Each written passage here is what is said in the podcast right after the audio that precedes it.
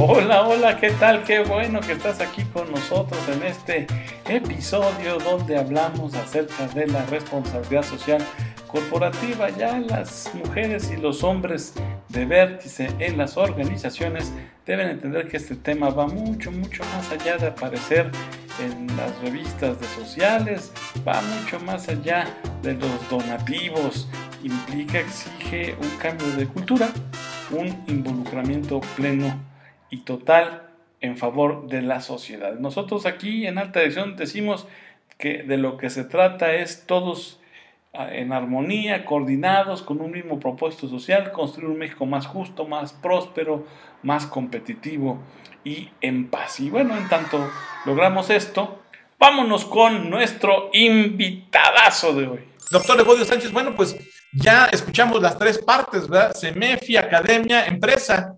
Pero eh, para la audiencia de alta dirección jurídica, yo creo que sea muy bueno saber cuál es el proceso que sigue una empresa para convertirse en, empresa socialmente responsable.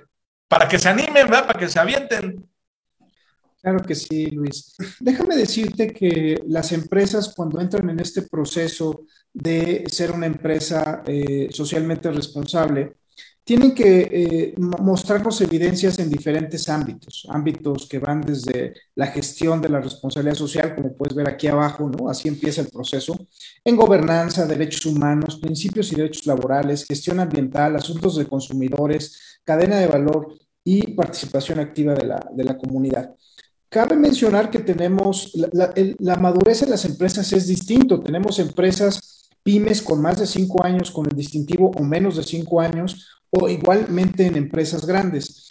Esta, esta parte de, las, de, las, evidencias que da cada empresa para ver cómo están en cada ámbito pasa por un proceso muy complejo dentro del CEMEFI, que significa medir, evaluar las evidencias, revisar las evidencias, comunicar los resultados a las empresas retroalimentar a las empresas sobre cómo estuvieron en esos ámbitos y subámbitos, cómo está su industria, cómo están de alguna manera en el Estado, cómo están en ciertos sectores, de, sectores y subsectores, es muy importante. Y de todo esto se genera información. Esta información es bien importante porque hay que reflejarla por sector, por industria, por ámbito, por madurez, hay que comparar la empresa contra la industria, su evolución histórica, también hay que saber eh, cómo está el país, cómo han avanzado en los ODS, que ya ahorita Carlos nos dijo cómo está avanzando en particular Tecnocasa, y el tamaño de la empresa también es importante. A partir de, todo ese, de toda esa información, Luis, déjame decirte que segmentamos a las empresas, ¿no? Para de alguna manera agruparlas por características particulares para hacer estrategias especiales para ayudar a ciertos segmentos de empresas a avanzar en la responsabilidad social. También a través de esta información y ligándola con otras bases de datos, ¿no? Podemos empezar a predecir cómo va a estar un sector en la responsabilidad social y empujar o pujar, se podría decir, por esa parte de crear política pública. Claro, claro. Eh, porque con la predicción podemos llegar y decir, oye, pues estamos viendo que, que, aquí hace falta una iniciativa legal, que ahí te pido tu ayuda, por supuesto, Luis.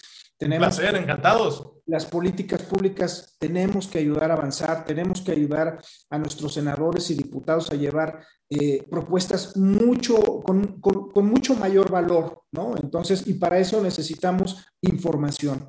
También es importante entender las causas y los efectos que están produciendo eh, en, en, los ODS que se quieren atacar. O sea, el hambre no se soluciona solamente con, un tipo de solución, sino es, es holístico. El, el, problema en el hambre o en la pobreza entran muchísimos factores educativos, eh, culturales, económicos, sociales, eh, e inclusive gubernamentales, ¿no? Entonces, eh, entender estos modelos desde el punto de vista causa-efecto, que es algo que hacemos mucho en la academia, este, junto con Humberto, de entender toda esa parte y, por supuesto, lograr un aprendizaje para lograr academia, eh, el CEMEFI eh, y las empresas dar propuestas que ayuden a, resolver. No hay un problema que lo pueda resolver una empresa, eso está clarísimo. Lo tenemos que hacer con sinergia, lo tenemos que hacer con vinculación y por supuesto, eh, en ese sentido, pues los expertos que la academia puede, puede crear y que puede, este, porque está formando a muchos doctores, a muchos maestros,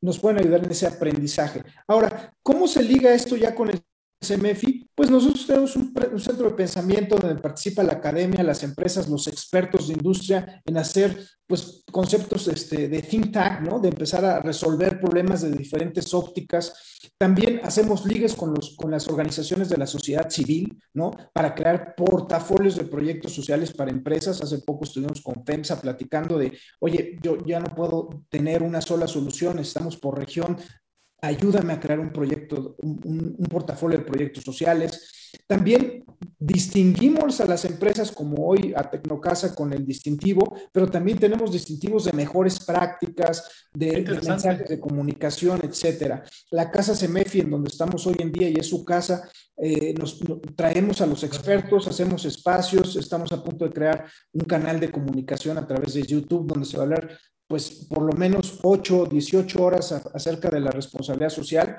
las alianzas con el gobierno, con las organizaciones de la sociedad civil, eh, con las universidades es muy importante y por supuesto la comunicación. Hay muchas empresas que están haciendo mucha responsabilidad social, Luis, pero no comunican.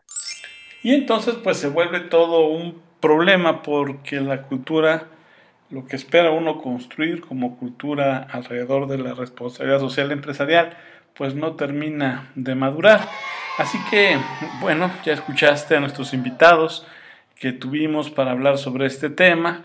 La recomendación que hacen es que te lo tomes en serio, que te tomes el tema de la responsabilidad social como parte prácticamente de tus estrategias de negocio, no prácticamente que sea una estrategia de negocio involucrar a toda la organización en todos los niveles, de manera transversal, incluso también que involucres a tus grupos de interés, todo lo que es tu cadena de suministros, bueno, en fin, que se haga un trabajo importante para que la cultura alrededor de la responsabilidad social empresarial pues eh, no solo se convierta en un buen deseo o, que se quede en ese nivel, se requiere, insisto, en que se materialice en todos y cada uno de los procesos, porque no solamente es aparecer en las fotos o, o, decir hice trabajo pro bono este,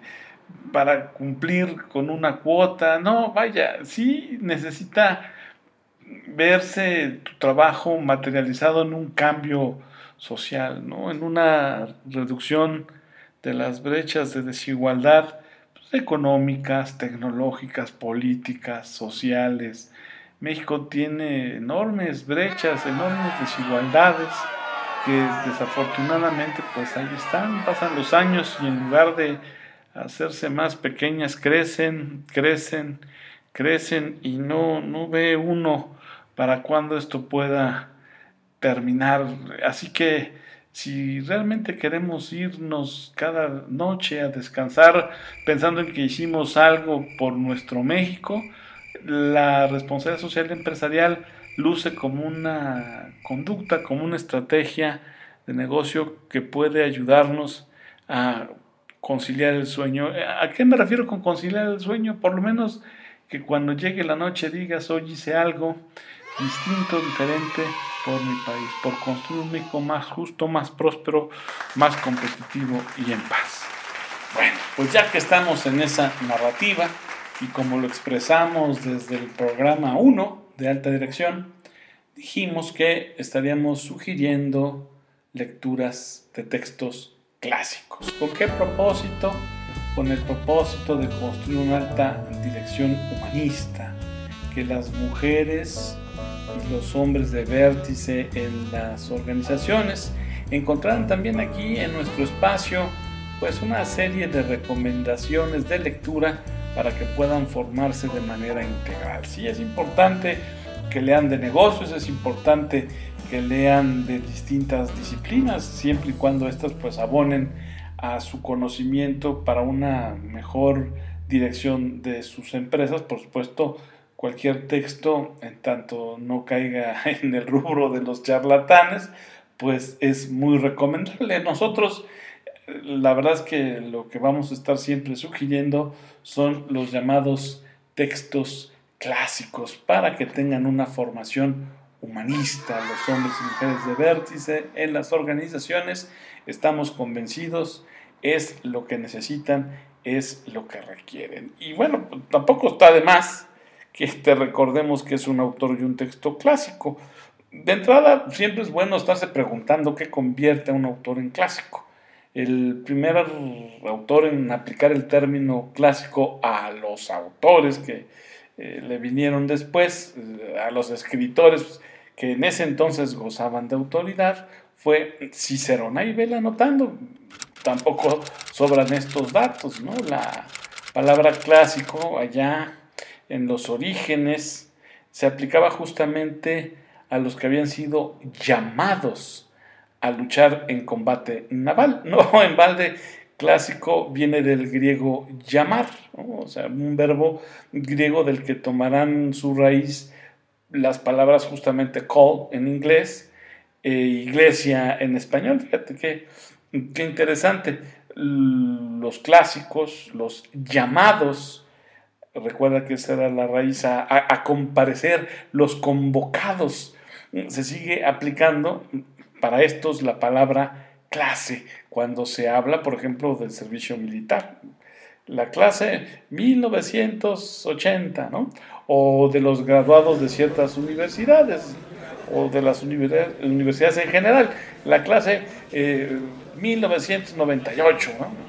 Es decir, esta palabra de tener el sentido griego de llamados pasó a tener el sentido de los electos de ahí que en la época de Servio Tulio se solía hablar de los clasici, que eran los ciudadanos inscritos en la primera clase del censo. Sí, sí, sí, sí, los ricos, los que ocupaban el vértice de la pirámide social, cuyo escalón más bajo, más numeroso, pues estaba compuesto en cambio por los que carecían de propiedades llamados proletarios. Y eh, en el Coliseo había espacio para unos y otros, así que para el pueblo, no importa de qué clase social, siempre hubo pan y circo. Así que, bueno, esto también ya tiene muchos años así. La palabra clásico, vale la pena recordar en este espacio, también gozó de popularidad en el terreno procesal, sí, también, por eso testigo clásico era el testigo respetable, digno de fe. Entonces ahí también hizo su aparición la palabra clásico con Aulogelio, el escritor clásico, como se le conoce, designa a aquel escritor que sirve de norma a otros para escribir. Es también una aplicación de la palabra clásico en aquellos años. Estamos hablando ya del siglo II antes de Cristo, ¿no? Este mismo carácter normativo de la palabra clásico, pues eh, prevaleció durante todo el medievo y el renacimiento. Entonces date cuenta ya cuántos años tiene esta palabra y, creo que vale mucho la pena mencionarlo nuevamente porque actuar con responsabilidad social, actuar eh, de una manera socialmente responsable, pues ya es un clásico de nuestros tiempos, ¿no? Entonces, fíjate también cómo estamos ya relacionando el concepto con esta estrategia o con esta cultura o con esta eh, manera de conducirnos con este estilo de vida, ¿no? Y si lo clásico forma, entonces se opone a lo que deforma, ¿no? O sea, entendamos esto como una sociedad permisiva o a lo que simplemente informa, eh, donde entrarían pues claramente los medios de comunicación. Entonces fíjate cómo hay que distinguir entre forma, de forma e informa. Y esto solo significa que el canal más adecuado para hacer acopio de reflexiones valiosas y profundas, pues no procede de los medios de comunicación, sino de nuestras lecturas, siempre y cuando, insisto, sean serias, personales eh, y, de una conversación profunda con los eh, autores de los textos. ¿no? Está más que justificado entonces el propósito de Marco Aurelio de escapar a la banalización de lo relevante por parte de la turba, y esto por supuesto en su frase célebre, cuando dijo, cuando mencionó, eh, según esto, que la mejor defensa es no dejarse asimilar. Entonces, bueno, ya dicho todo esto, no nos queda más que recomendarte los textos clásicos de esta ocasión. Son textos eh, cuyos autores seguramente a ti ya eh, no te serán ajenos ni extraños, pero vale la pena que regreses a ellos una y otra vez para que puedas extraer todo el aprendizaje y la formación, educación humanista que tienen para ti. El primer autor es Dante y su Divina Comedia, por supuesto, ¿verdad? Y también el otro autor que te sugerimos, que te sugiero es Shakespeare. Eh, atínale, entrale a los seis dramas de Shakespeare. Entonces, la Divina Comedia de Dante y los seis dramas de Shakespeare son nuestras recomendaciones de textos clásicos para que puedas tener tú como directivo como mujer y hombre de vértice en la organización una educación humanista. Y bueno, pues ya no nos resta nada más que agradecerte que hayas puesto atención una vez más aquí en este nuestro punto de reunión. Ay, sigue sonriendo, es, diviértete, que dicen y dicen bien, la vida es muy corta. Hasta la próxima.